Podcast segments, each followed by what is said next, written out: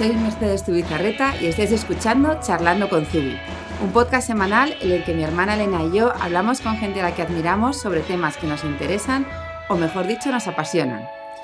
Hoy charlamos con una persona de la que pues, habéis oído hablar muchísimo cuando estamos muchas veces en el podcast y decimos, bueno, porque Katia es nuestra coach y Katia es nuestra coach y hoy tenemos aquí a Katia nuestra coach. Bienvenida Katia Zaneta. tanto bombo, tanto bombo.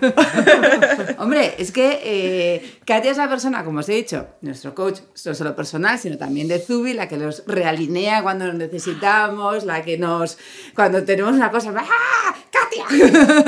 no creáis nada de. Cuando necesitamos un juez imparcial, en plan, cuando ya estamos al límite medio de que ya no nos ponemos de acuerdo ni a tiros, en plan, soportamos a Katia. Saca los valores, Mer. Saca la tarjeta. Saca las tarjetas. Entonces, bueno, Katia es eh, neuropsicóloga desde hace muy poco. Ha presentado su tesis con un 9 y medio. Enhorabuena. Hemos vivido. Recién salida del horno. Hemos vivido otra tesis. Es coach. Lleva muchísimos años eh, trabajando. Y, y, bueno, pues hoy tenemos un tema que nosotros eh, hemos querido elegir con motivo del Día de la Madre. estábamos pensando cómo tratar este tema, pues como ya sabéis que nosotros hablamos mucho con madres, con no madres, eh, nosotros no tenemos hijos, pero sí somos hijas, por lo tanto aquí todo se, mezcla en esta batidora. Y, entonces se nos ocurrió hacer eh, un, podcast un poco diferente. Un podcast hablando de, las mujeres y cómo influye esa maternidad, no maternidad en nuestra vida, cómo en, en el siglo XXI eh, sigue siendo una cosa que nos define y que no nos define al mismo tiempo. Y cómo jugamos con todas esas pelotas, de emociones. Entonces, eh, allá vamos con un podcast que esperamos que os flipe, porque a nosotros el tema nos flipa y que a ti además, bueno... Qué responsabilidad. bueno, Katia, pero primero cuéntanos un poco cuál ha sido tu trayectoria profesional, cómo empezaste, cómo llegas a ser neuropsicóloga y coach. Has pasado por varias fases, es vocacional. Cuéntanos un poco tu historia. Eh, pues desde muy pequeñita me sentaba al lado de mi abuelo en un sofá enorme al lado de su cama y le preguntaba de su vida, de cuando él era pequeño, de que me contara de su madre, a qué jugaba. Eh, mi abuelo llegaba a llorar.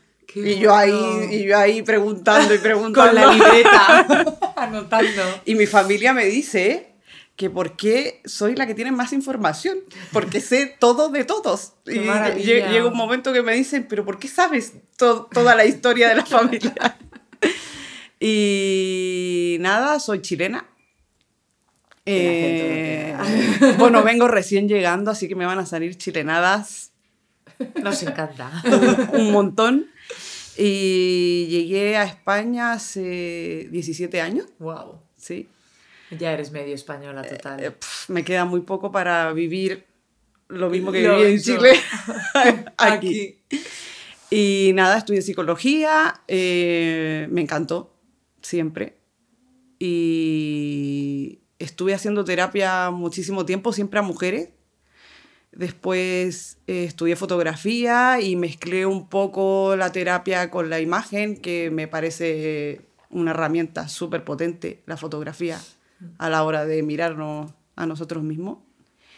Y mm, luego estuve un tiempo trabajando en una revista. Me dediqué, me dediqué a la fotografía de, de, pleno.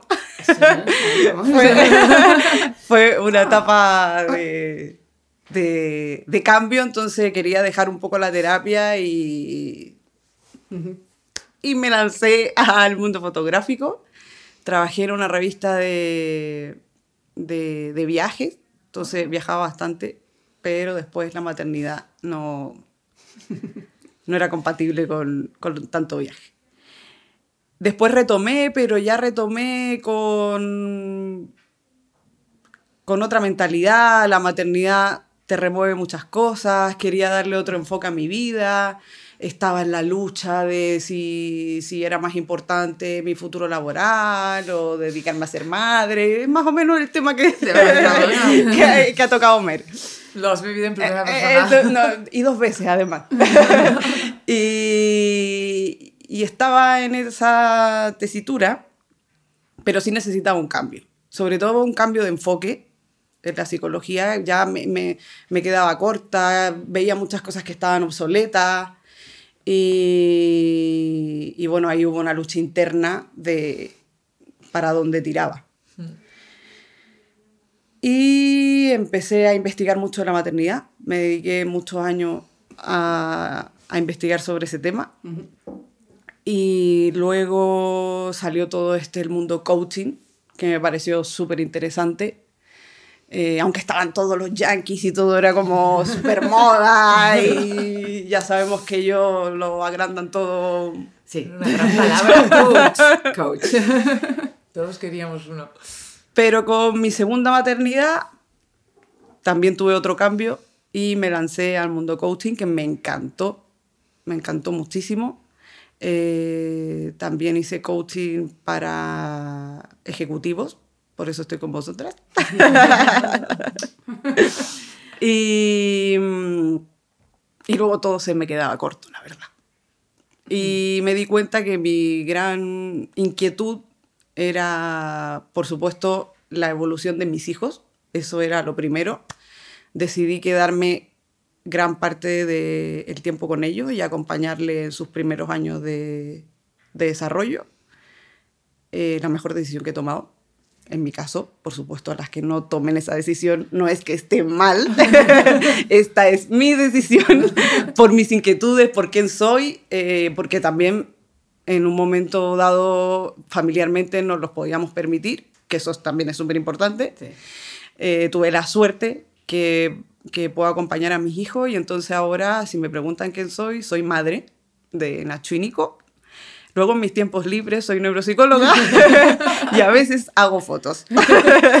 Casi. Es una gran definición. Y eh, me interesó mucho el mundo de la educación. Es, llevo cinco años investigando sobre ese tema, que es amplio Muy y arduo. Y me lancé a, con un máster de neuropsicología e inteligencias múltiples, que acabo de terminar. De, de bordar. de bordar con nueve y media. Así nos gusta. Y ahora pues me dedico a proyectos que, que re, realmente me muevan. Entre ellos está Subi, que, que soy fan número uno. Mi chico siempre dice que, que es el peor negocio que he hecho en mi vida todo lo que entra sale. todo lo que entra sale. Efectivamente, en el momento que tal, esto estamos a la planta menos uno, termina la sesión, no sé qué, sube arriba y ya todo vuelve a subir. Es estupendo, porque esto es da, da, crea una a mí es lo que me encanta, el círculo cerrado de colaboración, ¿sabes? Que todo esté en el mismo Hacia círculo. todos lados, vamos. Qué guay. Y nada, ahora selecciono mucho el proyecto con el cual quiero trabajar, porque para mí lo primordial es acompañar a mis hijos, entonces no tiene que tocar esos tiempos, pero siempre hay una venita ahí que tengo que estar activa y que... Uh -huh. Y los proyectos que me llegan, la verdad es que me encantan. Qué bien. Ah, pues eso y... es tener buena suerte, que atraes lo que te gusta además, eso es genial. Qué guay. Bueno, nos vamos a meter ya en faena con este tema que, que nos tiene emocionadísimas. Eh, yo quería saber, nosotros eh, las mujeres tenemos eh, fisiológicamente, mm. estamos preparadas para, para, ser madres, pero no solamente es fisiológico, la mente las mujeres también la tienen preparada para ser madres, es un instinto, es, lo hablamos mucho de esa parte animal, esa parte racional, que... ¿Tú que estudias eh, neuropsicología? compleja pregunta. Ya. si la mente está preparada para ser madre, ¿esa es tu pregunta concreta? Yo creo que mi pregunta, ¿veis? Ya me está haciendo. o sea, yo que voy a poner contra las cuerdas. A ver, en el fondo, los seres humanos so somos animales. Lo sí. que pasa es que en nuestra evolución hemos llegado a, a, a quizás a poner por encima la mente racional que la mente animal. Uh -huh. No sé si hay dos mentes, esto ya me lo estoy inventando, pero, prácticamente, o sea, prácticamente no totalmente. Entonces, eh, claro, en el mundo animal, allí nadie se plantea, no sé si seré madre este año o quizás la primavera que viene, que me viene mucho mejor porque este año estoy investigando. Bueno, porque no razonan, ¿no? Esa parte racional es claro. totalmente. Entonces, no claro, en cambio el ser humano sí, razón este año me viene mal, este año tengo un trabajo, este año no estoy preparando un maratón y lo dejo para el año que viene. Entonces, eh, sí que existe esa mente animal que nos domina todavía, pese a intentar nosotros imponer el, el ser Vale. racionalismo. Sí, por supuesto. Yo, esta es mi opinión, bajo mi experiencia. Yo creo que, que esa parte eh, biológica, esa parte natural que tenemos, eh, no, no se puede eh, bloquear. Sí se puede bloquear, pero no se puede, siempre va a salir. Siempre va a salir esa parte, ese instinto, esa parte natural. Por más que la bloqueemos, tarde o temprano nos va a tocar la puerta. Eh, bajo tu pregunta, eh, yo creo que mm, no pasa por una, la maternidad no pasa por una cuestión de instinto. O sea, podemos, hay mujeres que tienen el instinto a flor de piel, otras que no lo tienen, eh, otras que, que lo tienen pero no quieren sus propios, propios hijos biológicos, eh, otras que quieren ser excelentes tías, otras que quieren dedicarse a lo mejor a la educación, pero no, no tener hijos, eh, que lo ven importante, pero no, no lo ven en ellas. Y Yo creo que es más una cuestión de conocernos a nosotras mismas. Socialmente tenemos muchas presiones, pero es una cuestión de entender cuáles son nuestras motivaciones, eh, conocernos en profundidad, que es el kit de la cuestión, es dificilísimo. pero con muchas recompensas. El camino es largo, pero al final nos espera muchas recompensas. Nuestra educación actual eh, refuerza esa parte en la cual nosotros eh, queremos eh, dar, bueno, yo creo que la educación actual refuerza el que razonemos mucho, tomemos muchas decisiones, estemos todo el día dándole vueltas, intentando ser coherentes y todo eso, pero le, le damos la suficiente importancia a esa parte animal que tenemos dentro, natural que tenemos dentro. La, la- la tratamos o simplemente estamos todo el día intentando como dejarla aparte no solamente en la maternidad, también, o sea, va a un poco raro, la parte violenta que tenemos, la parte, pues, los pecados capitales de la. Al final es eso, o sea, es nuestra parte animal. Es que nos, nos autodomesticamos. nos autodomesticamos, exactamente. Esto también es un tema. Eh, la educación actual, a nivel sistema, la, la base del sistema educativo ahora mismo, eh, no creo que, que ayude a esa parte natural que tenemos. No creo que acompañe, yo creo que esa es la palabra correcta. No creo que acompañe a esa, a esa parte natural. Eh, no quiere decir que dentro del sistema educativo se estén haciendo cosas interesantes. Eh, y esta sí que es una opinión súper personal, pero yo creo que si no se cambia la base, no, no hay un acompañamiento real.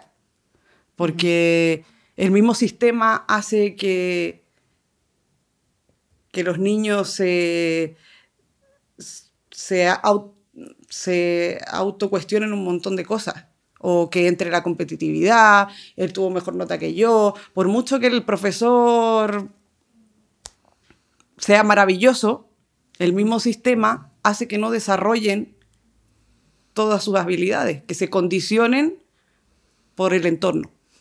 Que eso lo hemos vivido todos. Todos. Todos, absolutamente. Por encajar, por cuadrar, por competir, por... y con un entorno pues muy cuadriculado, efectivamente. Se están haciendo muchas cosas. Viene un cambio importante. Y, y viene.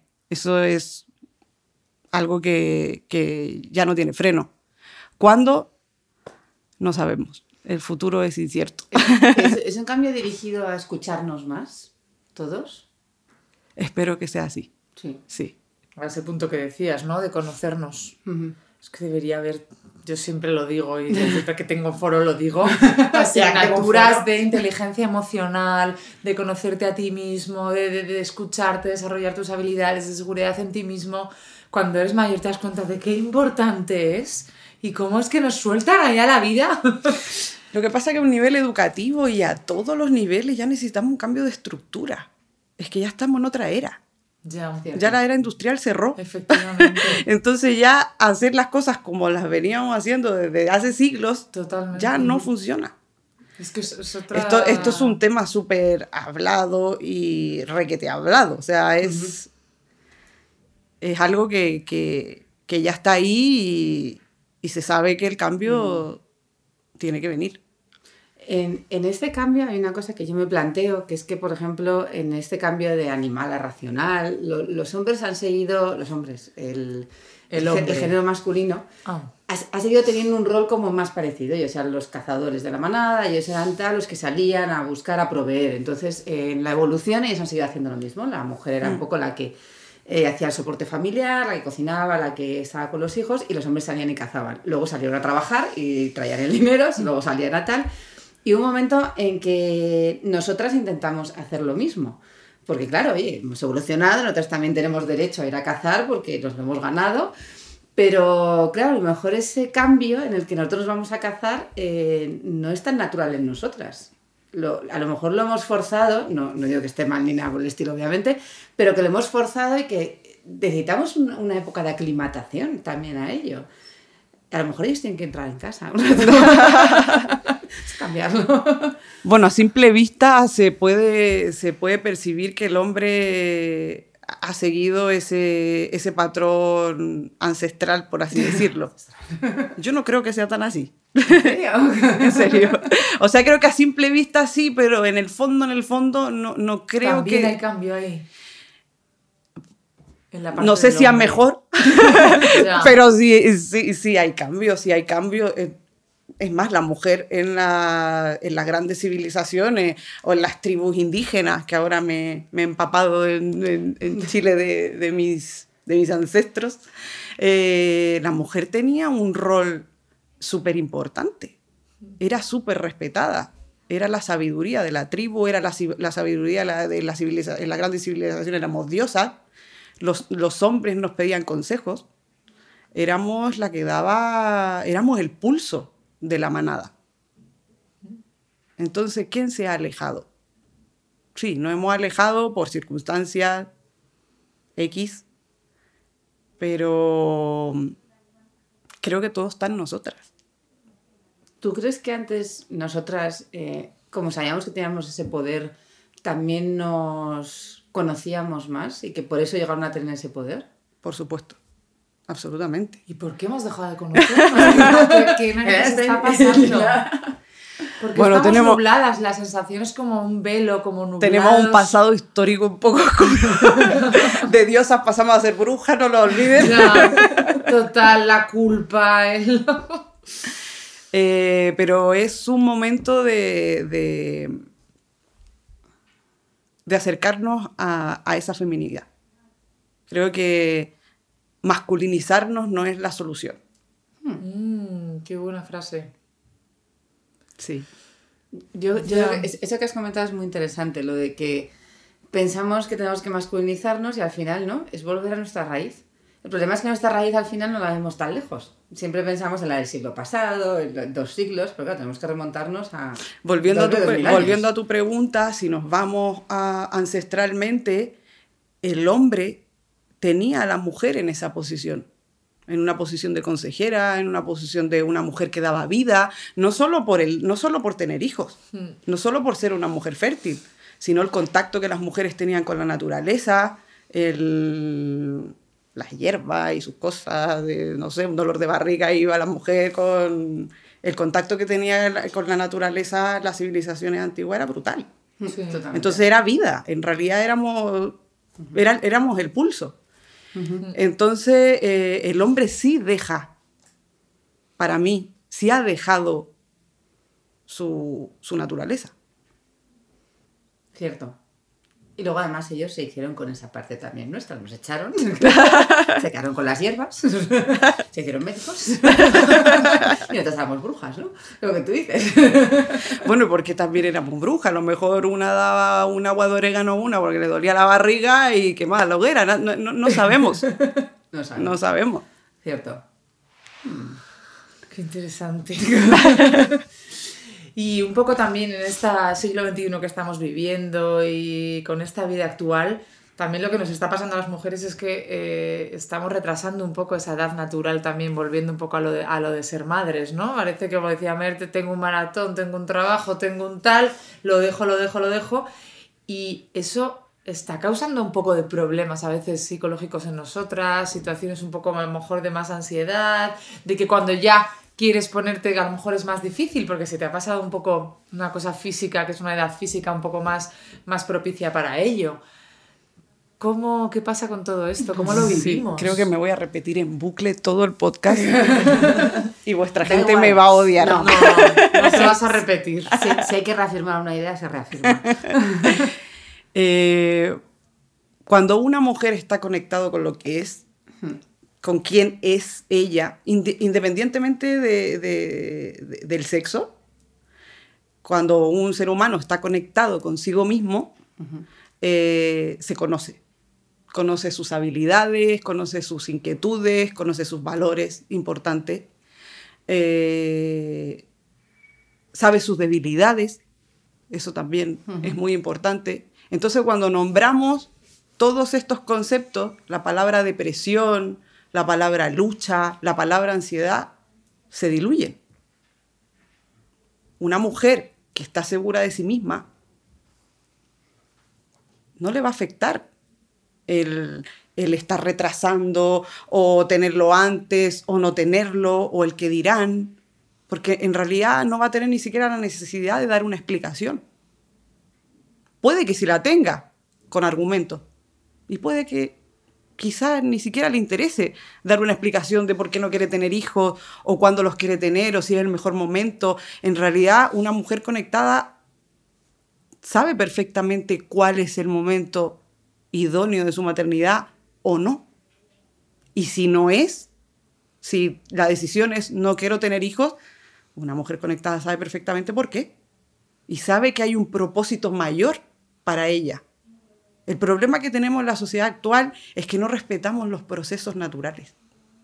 Ese es el problema que tenemos. Totalmente. Nos falta empatía a lo bestia. Somos una sociedad cero empática.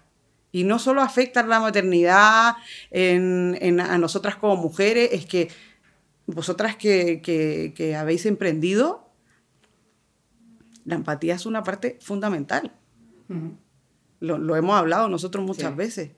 ¿Qué, co- ¿Qué piensa mi usuario? ¿Cómo piensa mi usuario a nivel equipo, cuando tenemos un equipo? ¿Cómo puedo tener mejor a mi equipo? ¿Cómo mi equipo se puede sentir mejor? Tenemos que trabajar la empatía constantemente y como sociedad juzgar a los demás no ayuda, la verdad. La, la sociedad es, eh, es dura, además. O sea, que quizás tú, tú has hecho una cosa muy interesante, que es que nos hemos separado, o sea, nos hemos separado de nuestros yo naturales y, y claro, es- eso es, es lo que crea que no haya esa empatía.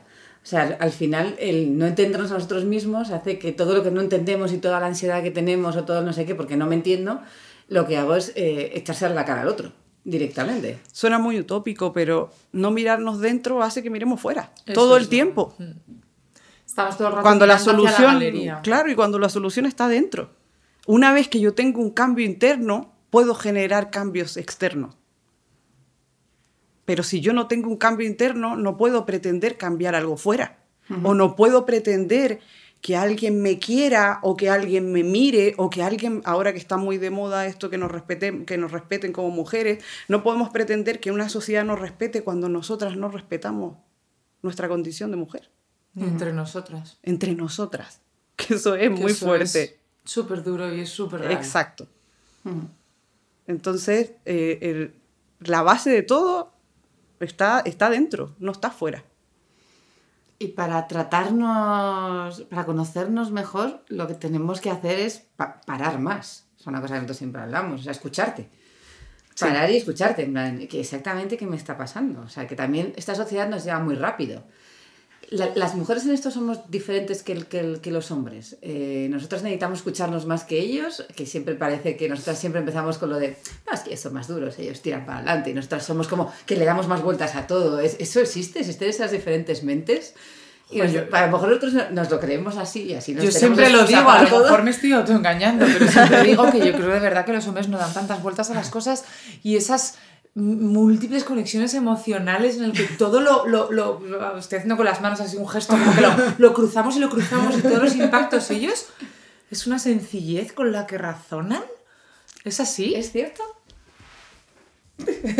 A grandes rasgos sí. lo hemos simplificado así Así. Pero nosotras tenemos algo que ellos no tienen. Nosotros somos más intuitivas. Esto, por fin comprobado científicamente, la intuición existe. para que luego yo me queje de que no soy intuitiva con Katia no tengo intuición me dice tienes muchísima Elena Eh, sí, se ha comprobado con las neuronas espejo. y yo estoy muy feliz de que eso, de que eso sea así. Eh, hay hombres que son muy sensibles, pero nosotras venimos de naturaleza, sí. Es que cada uno tiene un rol ancestral, por así decirlo. Pero también, pero también, pero, pero también tenemos nuestro, nuestro rol actual en una era moderna donde, donde, donde, la, donde la razón tampoco es mala. Creemos que todo lo... Ay, es que esto es muy racional, eh, que, que- que esto es mal. Es que hay, hay un, tiene que haber un equilibrio, siempre es un ten con ten. Si, si está esto, está esto otro. Eso es lo que pasaba antiguamente, que nos equilibrábamos. Ahora queremos ser iguales, cuando la diversidad es maravillosa. Cierto. ya ¿Y, y, y cómo hacemos para equilibrarnos? En este mundo enloquecido en el que estamos dos horas al día viendo Instagram, viendo a los otros otra vez fuera, todo fuera, viendo lo de fuera, viendo lo que hace el de enfrente, eh, viendo eh, realities, viendo... o sea, parece que hemos, estamos en una era en la que nos han dado tanta comunicación a nuestro alrededor, sobre todo a las mujeres, Tenemos que hemos entrado de manos. cabeza en hipercomunicarnos tanto hacia afuera que quizás ya nos comunicamos hacia adentro.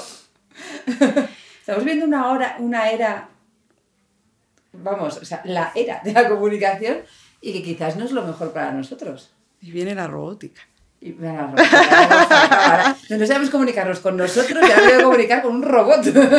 Y vas, Bueno. vamos a ir a contar las penas al robot. Ese, ese, ese va a ser un gran tema. Un gran, gran, gran, gran tema. Porque piensa que, que nosotros vamos a programar esos robots. O bueno, o la era, o la, o la generación siguiente. El problema es que alguien que no se conoce a sí mismo programe un robot. ¿Qué narices va a decir que alguien No, que y, piense, alguien, ¿no? y, y es más, alguien sin valores, alguien, a- alguien sin inteligencia emocional, eh, va a programar un robot. Ese es, ese es un miedo. Además, si no tenemos, si no, si, si no tenemos una conexión con, con esa naturaleza, el robot va a ser nuestro mejor amigo. Madre mía. O nos podemos enamorar de un robot, quién sabe. Sí, va a ser tanta la a ser tanta va a ser tanta la carencia emocional que el robot va a estar programado para decirnos todo lo que queremos escuchar Madre mía. maravilloso va a tener inteligencia artificial Ay, Dios mío, estamos hablando de que va a terminar y nos hemos pasado a los robots. la y ya me está entrando el pánico. Si no, si no sabemos educar a un niño, ¿cómo vamos a educar a un robot? sí, tal cual, así. sí hay, hay mucha tenemos mucha responsabilidad con, con las generaciones que vienen Yo quería preguntarte como mujeres eh, un tema del que hablamos constantemente, que es, que es la culpa. El sentirnos culpables. Eh, eso, los animales del campo no se sienten culpables por nada. Es algo que nosotros hemos Bueno, no aprendido. a no son racionales. veces son racionales, claro. Ellos no tienen esa sensación de todo el día. Parece además que nosotras especialmente, debe ser por esa sensibilidad diferente, hemos desarrollado eh, un sentimiento de culpa que nos tenemos que quitar de encima una vez por todo. Es que hagas lo que hagas, parece que lo tenemos encima como una losa. Es que además ¿no? está, está actualmente de nuevo con la sociedad actual, aunque no miremos fuera, sino nosotras mismas, pero también todo, eh, si te quedas en casa, porque te quedas en casa, si te vas y no tienes laboral, si te vas a laborar, porque no te quedas en casa. O sea, es que al final no hay solución. ¿Cuál es la solución buena? Conocerte a ti mismo. Conocerte a ti misma. Pero bueno lo primero lo primero para mí es darnos un poquito de mimitos Ya. Porque, porque eh, eh, eh, los látigos tampoco son buenos constantemente. No. Somos, nues- som- nosotras mismas somos nuestro, nuestra mayor autocrítica. Sí, sí, nada más no necesitamos a nadie fuera. No, exacto. Nadie. O sea, te levantas, te ves al espejo y ya te has dicho algo desagradable, como tú siempre dices. Total. Deja de decirte eso. Porque además, y me ha pasado, y he hecho, y no sé qué, y empiezas. ¿Has terminado ya, Mer? ¿Has terminado? Bueno, pues vamos a empezar otra. Primero, no uses esas palabras contra ti. Tú sola, nadie te las dice, las dices tú misma. O sea, somos. ¿Cómo somos tan duras? ¿Cómo, Yo creo que ¿Cómo hemos un- llegado a esta dureza nuestra? Un trabajo súper pequeñito es focalizar de a poco, porque no es fácil, focalizar de a poco en, en las cosas buenas que tenemos, en lo que sí hacemos bien, en lo que sí nos gusta. Eso sería como un paso pequeño. Y, y luego piensa que nosotros es- no es fácil, estamos llenos de creencias que nos limitan. En nuestra casa nos dijeron, en el colegio nos dijeron, la tele nos dijo, la sociedad nos dijo, eh, el mundo nos dijo. Entonces, Mi amiga me dijo. eh, mi amiga me dijo. Entonces es, es, un, es un peso que, que no, no es fácil de, de, de limpiar. Vamos con una mochilita y tenemos que ir sacando poco a poco las piedrecitas. Algunas van a ser rocas, Te quitas un gran peso. Hay algunas. Que, que cuando te sacas, la, te sacas una roca, porque no creo que haya una, yo creo que hay varias, pero cuando te sacas una roca vas con la mochila y dices, ¡buah, yo puedo con esta mochila, vamos! pero mm, tenemos que ser más amables con nosotras mismas. Yo creo que Y eso, es- como dices, se ejercita con, Claro. con esos pequeños detalles, ¿no? Día a día. Día a día. Es como un gimnasio, Es como un gimnasio. hacer músculo. Y parar. Parar la mente también es súper importante. Aunque suene que ahora que está súper de moda, eh, a mí me parece súper importante aquietar un poco la mente, aunque sea un segundo al día, solo concentrarte en, en cómo respiramos o detenerte. Yo siempre le, le decía a Mer, Mer decía, es imposible. ahora ya, yo creo, yo sé que ahora ya lo hace, eh, pero al principio era como, "Es- jamás lo haré, es imposible. Y es solo detenerte, ir caminando, detenerte, vale, ¿qué tengo enfrente? Pasó un coche, el ruido que hay, la temperatura que tengo, Sí. y seguir. Pero lo hemos hablado muchas veces, cuanto más llena está la mochila de piedras, menos quieres detenerte. Porque volver a arrancar con eso, o sea, también es ese trabajo personal, o sea, cuando tienes muchas cosas con las que no quieres lidiar, tiras hacia adelante. Porque cuando te paras, entonces como que te da bajón. Porque claro, no quieres lidiar con toda esa mochila y que te paras, wow. O sea, arrancar y decir, ostras, es que claro, ahora tengo que arrancar otra vez. Entonces, bueno, parar a veces es doloroso, pero es que hay que hacerlo poco a poco, como tú dices. Tenemos Pero que cuando, querernos. cuando tienes la inquietud, siempre hay una vocecita diciéndote, Katia, recuerda. Cuando ya te entró el bichito, te entró el bichito. Sí. Si no te ha entrado el bichito, también hay que respetar que a lo mejor la persona no está preparada en ese momento para entender ciertas cosas de ella misma. No está preparada para enfrentarse a ciertas cosas que no son fáciles de, de entender. Eso también es muy importante, encontrar un poco tu momento. Tampoco se puede forzar porque entonces estás forzando lo, lo- lo que estás intentando evitar, ¿no? Que es que, que te, te- todo te lleve. O sea, tampoco te tiene... Zarandéala y dile que lo que está haciendo no está bien y que tal y que necesita el cambio. La- las personas encuentran su momento. Tú lo hemos hablado muchas veces. Hay gente que necesita cambios cada año, cada seis meses, cada cinco, cada diez, nunca. Pero esas personas que no encuentran llevar. su momento, ese, ese, ese pequeño stop en el día, ese, peque- ese pequeño segundo donde yo me doy cuenta que tengo a mi alrededor, vale. O sea, so- son, son pequeñas cosas las que tenemos que ¿Por, ir. por qué las mujeres nos empeñamos en hacer cosas épicas y no pequeñas? Lo estás diciendo y digo, sí. yo pienso a mi alrededor y pienso a mí misma. Tú, tú me dices, párate un minuto y yo intento hacerlo 10. Bajarme una app. Eh, comprarme el mat de meditación. O sea, no hago. Tú me dices, para un minuto y yo ya he montado todo un número alrededor de ese minuto y ya no, tengo, tengo que hacer más porque yo soy mujer y yo aquí estoy muy avanzada y tengo que Yo hacer siempre el doble, sí, el doble. ¿Por qué nos hacemos eso? ¿Por qué queremos más? Es una cosa como. Es una autoexigencia que es muy de mujeres. Por, por- porque un chico no hace tanto eso. Un chico, bueno, se compra los gadgets. O sea, si hay gadgets implicados, un chico lo primero que hará será comprárselos todos. Es la motivación. Nosotros nos compraremos la ropa. Yo creo que hay Para todo de todo. Ella, yo creo que actualmente hay, hay chicos que son muy obsesos con, con muchas cosas. ¿eh? Eh, Hay, hay demasiada, hay exceso, hay una, hay exceso de información, hay- estamos excedidos en todo. Además, somos una sociedad que está buscando el reconocimiento constantemente. Cierto.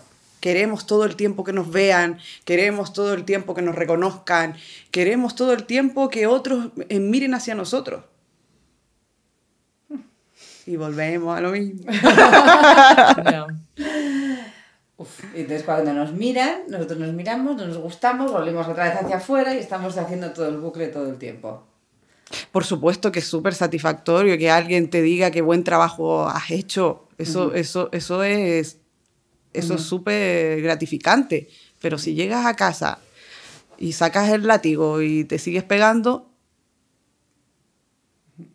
porque las mujeres somos del látigo, ¿eh? Yo, pues yo he estado muchos años tratando a mujeres y una de las bromas que tenía, déjame el látigo fuera. O sea, no entres. Que ¿Lo dejaste difícil. fuera? Y una, una pregunta. eh, nosotros, o sea, yo considero, esto es una cosa mía, que claro, las mujeres tenemos además una cosa, hablando de toda esta maternidad y todo eso, es que nosotras somos las únicas que podemos hacer que la especie siga adelante. O sea, no es que, yo entiendo tenemos que trabajar, tenemos que cuidar el planeta, pero es que además las mujeres tenemos una piedra extra, que es que eh, nosotros somos las que vamos a hacer hasta ahora, hasta el día de hoy, sin meternos en temas morales ni éticos ni nada de eso, somos, es nuestra responsabilidad, entre comillas. Está en nuestras manos, ¿no? Esas futuras generaciones. No, futuras generaciones, no, la supervivencia de la especie. O sea, si en una generación ninguna mujer tiene hijos, se acabó la especie humana. O sea, es un tema que además, eh, ya sabes que yo soy muy... Pero un máster de ciencia ficción. Eh, yo todavía esto me preocupa muchísimo. Entonces, eh, tenemos una responsabilidad ya no solamente eh, hacia nosotras, sino también como hacia el planeta. Es- eso es así. ¿Esta responsabilidad eh, existe? O sea, yo, para mí existe. No sé si para el resto de la gente es consciente. Para mí, Me alegra que estemos en el mismo punto. para mí la supervivencia de la especie, fíjate que no pasa por ahí. ¿No? No. Creo que si, te- si vivimos en coherencia, y vuelvo a lo mismo, con lo que somos, si vivimos en una coherencia emocional, nunca van a dejar de haber mujeres que tengan hijos. Cierto. Además, no olvidemos que hay una sobrepoblación muy interesante. o sea que a lo mejor hasta, no, esto, esto, esto es ficticio, pero a lo mejor hasta nos estamos autorregulando. Cierto. O sea, yo no descarto esa posibilidad. Que, que como especie nos estemos autorregulando. Es, es curioso porque viendo los debates de los últimos días, para cuando salga el podcast ya sabremos quién haga las elecciones y todo eso, sí que están ahora, claro, eh, dicen, hay que pagar las pensiones. La forma de pagar las pensiones es que nazcan más hijos, por lo tanto tenemos que ayudar a las mujeres a que tengan más hijos. Es una cosa que me hace mucha gracia, de, Claro, claro, y si nos traemos a todos estos que están haciendo en África aquí, también podrán pagar las pensiones, que a lo mejor Es que es, es replantearse un poco el cambio del sistema. Hay que dices. replantearse el, cambio del sistema de pensiones. O sea, no es forzar, de nuevo forzar que las mujeres tengan más hijos, no sé qué tal, cuando no estamos en ese momento o en ese punto, o estamos autorregulándonos. Yo creo que Vamos deberíamos darle la confiar, confiar más en nosotros como especie. O sea, deberíamos confiar muchísimo más en nosotras. Y en, y en, y- en los hombres también. Ya, pero es que nos encanta como seres humanos interferir en todo, ¿sabes? Y dominarlo, que, no, que esté en nuestras manos, ¿no? Yo lo controlo, lo hago y tiene Yo, que yo, ser tengo, así. yo tengo fe en nosotros todavía, todavía no la pierdo. He estado a punto, ¿eh? Momentos, He ¿no? estado a punto de decir, jolín, es que hemos, hemos nacido, ya estamos fritos por haber nacido. pero, pero todavía me queda, me queda esperanza. Todavía tengo, te con- confío en, en- y en nosotras como mujeres confío muchísimo. Para mí no, no, no se va, no se va, no se va. a- no- no- sí que nosotras somos las que damos vida, pero es que eso no se va a acabar nunca Ya. y que un grupo de mujeres quiera hacer otra cosa que ser madre me parece fantástico. Porque vamos a dar ese toque eh, eh, femenino a un mundo que ha sido hasta ahora masculino. Sí. Bueno, fue femenino, luego fue masculino, ya veremos. Yo creo que, que, que, Pues fue que nuestro origen, exacto, quizás el fin es llegar a ese equilibrio otra vez, ¿no? Que el hombre también escuche un poco más a la ¿Cómo- mujer. ¿Cómo crees en tu experiencia, además, y lo que estás trabajando, ya para un poco terminar, cómo debemos educar a las siguientes generaciones para que no pasen esta, esto que estamos pasando nosotras todo el día, dudando de nosotras todo el día tal? ¿Qué, qué, qué, qué piensas tú, además? Esto nos da para otro podcast totalmente. ¿eh? Empezar, he dicho, Mercedes, esta pregunta muy bien, pero a mí me da Sí. para tres podcasts. Danos, algún consejo para todos los que nos escuchan. A ver, las siguientes Todos generaciones... educamos a las siguientes Sí. generaciones. Desde cuando pasamos el, el paso de cebra mal delante de un niño, eh, no te das cuenta que le estás educando porque está viendo un ejemplo en ti. O sea, no hay, no hay, no hay que ser padres para educar, simplemente hay que Mm. eh, vivir en este mundo y Sí. interrelacionar con el mundo. Entonces, ¿cómo crees que les tenemos que allanar ese camino? Las siguientes generaciones vienen con mucha información. Cierto. No creo que vivan lo que hemos vivido nosotros. Eh, lo más importante es, el- para mí, es el acompañamiento en sus habilidades. Al acompañar las habilidades, ellos se van a conocer más a sí mismos. Y fomentar cosas como el pensamiento crítico, el pensamiento creativo, la empatía. Súper importante la empatía. Que los niños eh, ni siquiera aprendan, porque ellos ya vienen empáticos. Es que es, es alucinante Es porque... conservar la empatía. Ya, pero es alucinante como mm, en lo que yo he vivido y ahora tengo 35 años, la palabra empatía yo la he aprendido antes de ayer. O sea, no, no se hablaba de cuando, ¿sabes? Bueno, es una palabra que no oías y es verdad que ahora se habla muchísimo de ella. A mí me decían, cuida de tu hermana. Pero es que es- es Ah, muy No, re- no, no empatizar. Claro, pero es una palabra de la que ahora hablamos mucho y hablas de la importancia que tiene, pero que no somos, vamos, los años atrás, hace 30 años y 20 y 10, o sea, no se hablaba de ella nada ni... No, ni- ni, se pedía tampoco. Nadie te decía, empatiza con este niño. Te, Ya. te decían, juega con este niño, no tiene amigos. Pero no te decían, empatiza con él. Era como, quítanoslo de encima porque ya no podemos más con este niño. Yo, yo soy una convencida que tampoco hay que intervenir mucho, ¿eh? Solo con acompañar ese proceso, ellos lo traen ya de serie. Y sobre todo el ejemplo. El ejemplo también súper importante. Es que ellos aprenden con el ejemplo. Totalmente. Aprenden de lo que ven. Neuroplasticidad. Hombre, si, si, eres una madre conectada, eh, el ejemplo que vas a dar a tus hijos e hijas es alucinante, porque verán una cosa coherente, verán una persona que no tiene eh, cambios de opinión de un día para otro, verán todo eso. Claro, y también, y también, es muy, una y también es maravilla. muy importante que, eh, que tanto hijos como sobrinos, como vecino, como el niño que cruzó la calle, sepa también que cometemos errores y que mis valores son mis valores. Tus valores como individuo van a ser otros. No porque sea mis, mi hijo va a tener mis valores. Esto es lo que yo Guau. creo. Esto, esto es lo que yo esto, esto es lo que yo creo de la vida. Mi pregunta de siempre, ¿cuánto trae un hijo de serie y cuánto, cuánto de educación? Te- eh, eh, es muy complejo el tema. Porque otro, otro, otro tema complejo, porque piensa que ya se ha comprobado que ya desde el vientre traes información. Ya. O sea que ya puro no naces. tu No eres un folio en blanco. Tu, ¿no? cerebro, tu cerebro virgen ya no está. Entonces, eh, somos un cúmulo de, de- de- de creencias. De creencias de otros, es lo que hablábamos antes, ¿no? De creencias de otros, de lo que dijeron en el colegio. Depende de dónde nazcas, la cultura en la que estés, vas a pensar de una manera o de otra. Eso es así. Es, es como eh, un ejemplo rápido. Eh, mi hijo mayor, eh, pues le costaba leer. Te- aprendió a leer con cuatro, creo, o algo así.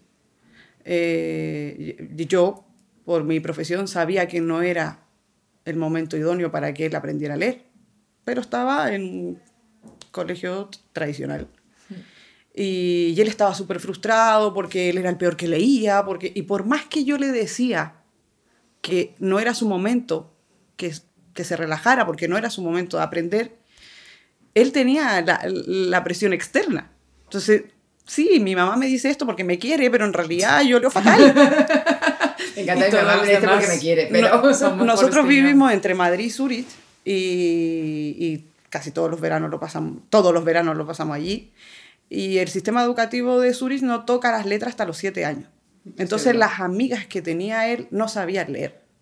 Y él se sentía casi súper dotado. Entonces era como, era- fue súper divertido porque él le dio una vuelta. Él dijo, ah, en España leo mal, pero aquí soy, la pera. Como es el ver más allá, ¿eh? El Sí. quitarte un poco la- las, el- el- las, Darle las una vuelta. barreras, dar una vuelta de, de- de así de mirar para adelante solo ahí en tu, en tu cuadrícula. Eso es súper importante también cosa, para las nuevas generaciones. Que tengan la capacidad de solucionar problemas. Que tengan la capacidad también de trabajar eh, colaborativamente. Eso es súper importante, el trabajo en equipo. Somos una generación individual que nos, no- no- nos enfrentamos a trabajar en equipo y temblamos. Cuando eso es, es- queremos hacerlo todos nosotros. Cuando lo, lo importante es que eh, cada persona tiene, su, tiene sus habilidades, tiene su, tiene su inteligencia, cada persona va a hacer algo mejor que otro y trabajar en colaboración es fantástico. Pues nada, anda, anda que no nos queda. Pues al final, eh, yo creo que nos quedamos con lo que has repetido, pero puedes sí que es a repetirlo, que es lo más importante, escucharnos Conocernos a nosotros mismos Mimarnos. para tener seguridad. y mimarnos. Sí, también darnos, respetar nosotras mismas en el proceso en el que estamos. Vale, no soy perfecta, pero lo voy a hacer lo mejor que puedo ahora con las herramientas que tengo, con el conocimiento que tengo. Qué difícil, Katia. No, digas eso. Este es un podcast positivo. Elena, no te quejes que tú vas muy bien, ¿eh? ¿Crees? vale, guardo el látigo. Guarda el látigo, justo. Pues es ser más amables al final. Estas son las herramientas que tengo, voy a hacerlo lo mejor posible y cada día avanzar un poquito más, ¿no? Sí. Bueno, así nos dejas que te traigamos otro día. A seguir profundizando. Pues yo quiero dejarlo aquí porque creo que es un podcast súper denso y súper importante y quiero que me encantaría que todo el mundo lo escuchara más de una vez y que empiece a experimentar eso que nosotros empezamos a experimentar hace unos años de empezar a querernos más porque la verdad es que puede caer momentos que te duela el empezar a quererte porque hay cosas que a lo mejor no te gusta de ti pero sí que es verdad que cuando empiezas a hacerlo de seguido es que es la bomba es la bomba. O sea, cuando estás conectada contigo, cuando todo fluye en una dirección, eres capaz, no, no sé, tomas de mejores decisiones, o sea, todo está en paz. La claridad mental. sí. Claridad mental, todo. Entonces, bueno, mil gracias. O sea, por venir. Gracias o sea, a que vosotras. ha sido Nos ha encantado. Ayer ya nos decía, ¿estáis seguras?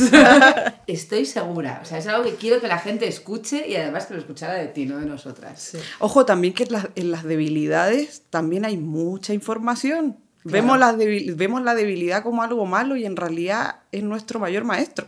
Totalmente. Yo digo siempre cuando hacemos archivos profundos para empresas que te configura lo mismo las cosas buenas que las malas, tus puntos fuertes que tus débiles. Y que simplemente hacen un tú especial y único. Único. Y entonces empieza a quererlo así. O sea, empieza a querer a tu empresa como especial y única, empieza a quererte a ti como especial y único, y no pienses, no sé hacer eso.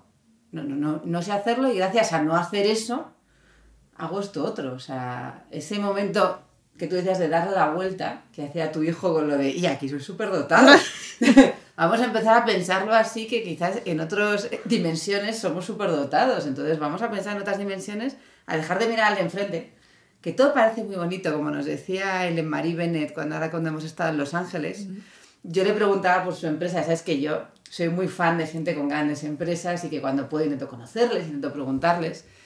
Y además mujeres que han levantado empresas, que tienen nada parecido a la nuestra, todo eso me, me, impacta mucho porque considero que las mujeres tenemos, nos metemos una presión extra que es más difícil de llevar.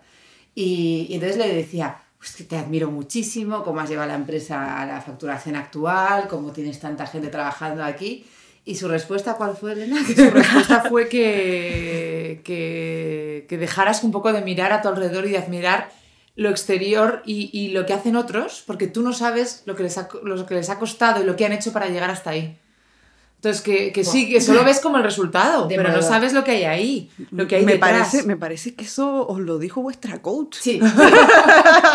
Te lo dices mucho. Que tiene un doble punto, en plan, tú estarías dispuesto a hacer todo lo que ha hecho ella para llegar hasta aquí, wow, no lo estás era... haciendo, por eso no estás llegando o tal. Es que ella dijo, pero es no que... sabes lo que sufre la gente cuando que... cierra la puerta. Claro. O sea, lo expresó de una forma, y que tú nos lo dijeras, el oírselo a ella como, tú no sabes lo que yo paso cuando cierro la puerta me dejó, en plan, de, claro, era una cosa que ella hablaba pues de sufrimiento, de, de, sí. de, de cosas que no ha hecho. Es que solo ves la superficie. Que a lo mejor ha tenido que hacer. O el resultado. Claro, cuando, cuando, se apagan las luces. Sí. Efectivamente. Es que es, pues nos dejó cristalinas, nos quedamos con la boca abierta. Sí. Esas son las mejores cosas de conocer a gente y hablar Por de supuesto. esos temas, el que de, de, momento te colocan y dices, te han dicho muchas Adem veces, Además, ellas ya tienen un vehículo de aprendizaje, que eso es súper importante. Ya Sí. tienen la experiencia, ya Claro. Los que venimos detrás eh, podemos aprender de ello, que es fantástico. Sobre todo, pues eso a nivel personal, esos, esos viajes que a veces son muy duros. Pues nada, eh, os animamos a todos a, a, conoceros y a quereros muchísimo. Y a ver si Katia hace alguna cosita aquí, ahora nos queda convencerla, podéis empezar a pedírselo. y como regalo final, como Katia es coach, nos ha preparado unas preguntas, no hacemos ni cuestionario ni nada, esto es muchísimo mejor con diferencia. Entonces, bueno, te paso la palabra, Katia. Tres preguntas. Sí, tres preguntas. Eh, ¿Tienes seguridad en ti misma?